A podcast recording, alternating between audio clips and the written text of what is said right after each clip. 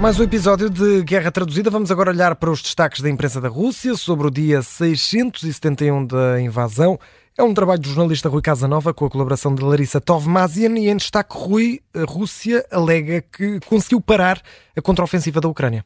Um anúncio feito pelo ministro da Defesa da Rússia, Sergei Shoigu, afirma que o exército russo conseguiu cumprir aquilo que descreve como a principal tarefa das forças estratégicas de defesa em 2023, ou seja, interromper a contraofensiva ucraniana. Aqui em declarações citadas pela agência russa TASS, Sergei Shoigu destaca a criação de um sistema eficaz de linhas de defesa e também a eficiência do equipamento militar russo eh, como fatores decisivos para que fosse possível a Rússia alcançar estes objetivos. Nestas declarações, o ministro da Defesa da Rússia diz também que para o sucesso deste objetivo contribuíram aquilo que descreve como ações hábeis e decisivas dos militares russos que estão a defender o país contra a Rússia.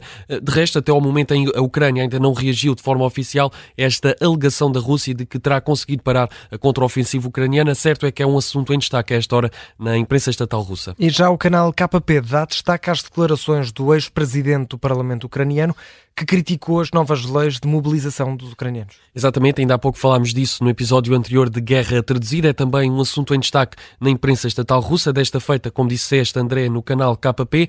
A nova lei da mobilização na Ucrânia fará com que todos percam. É o que diz Dmitry Ruzemkov, antigo presidente do Parlamento ucraniano. Eh, são declarações ao jornal ucraniano Strana e que são aqui citadas, curiosamente, pela imprensa estatal russa, pelo KP.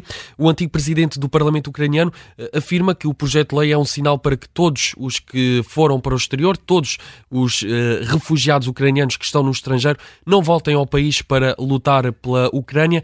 Diz que todas as, as leis da Constituição são violadas com estas novas leis da mobilização. É, portanto, assim, um assunto que está a merecer críticas também internamente. Uh, como vimos há pouco, há muitos cidadãos ucranianos a, a criticarem estas novas leis da mobilização na internet e também aqui críticas ao nível político, desta feita com estas declarações do ex-presidente do Parlamento parlamento ucraniano, Dmitry Razumkov.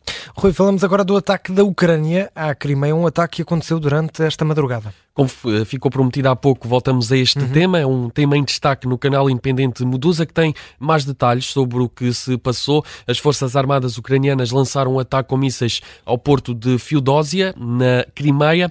Ora, uma pessoa morreu, quatro ficaram feridas na sequência destes ataques. São dados das autoridades russas aqui citadas pelo Medusa.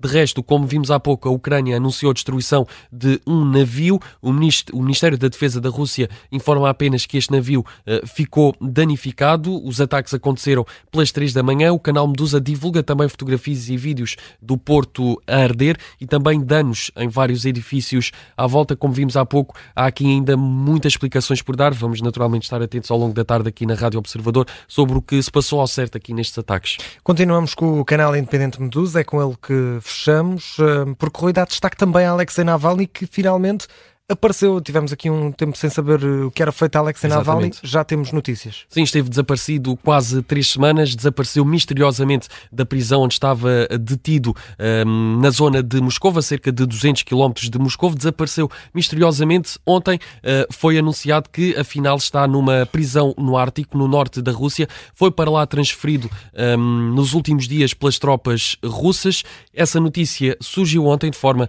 uh, algo surpreendente. Não é um assunto em destaque na imprensa, russa, na imprensa estatal russa, apenas aqui no canal livre independente Medusa, que destaca as publicações nas redes sociais de Alexei Navalny.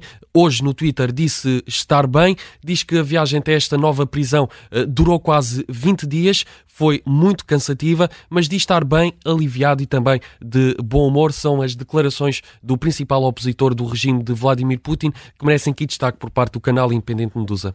Está de regresso Alexei Navalny, que também está de regresso amanhã o Rui Casanova para mais um episódio de A Guerra, traduzida com tudo o que se passa na imprensa russa e também ucraniana. Até amanhã, Rui. Até amanhã, André.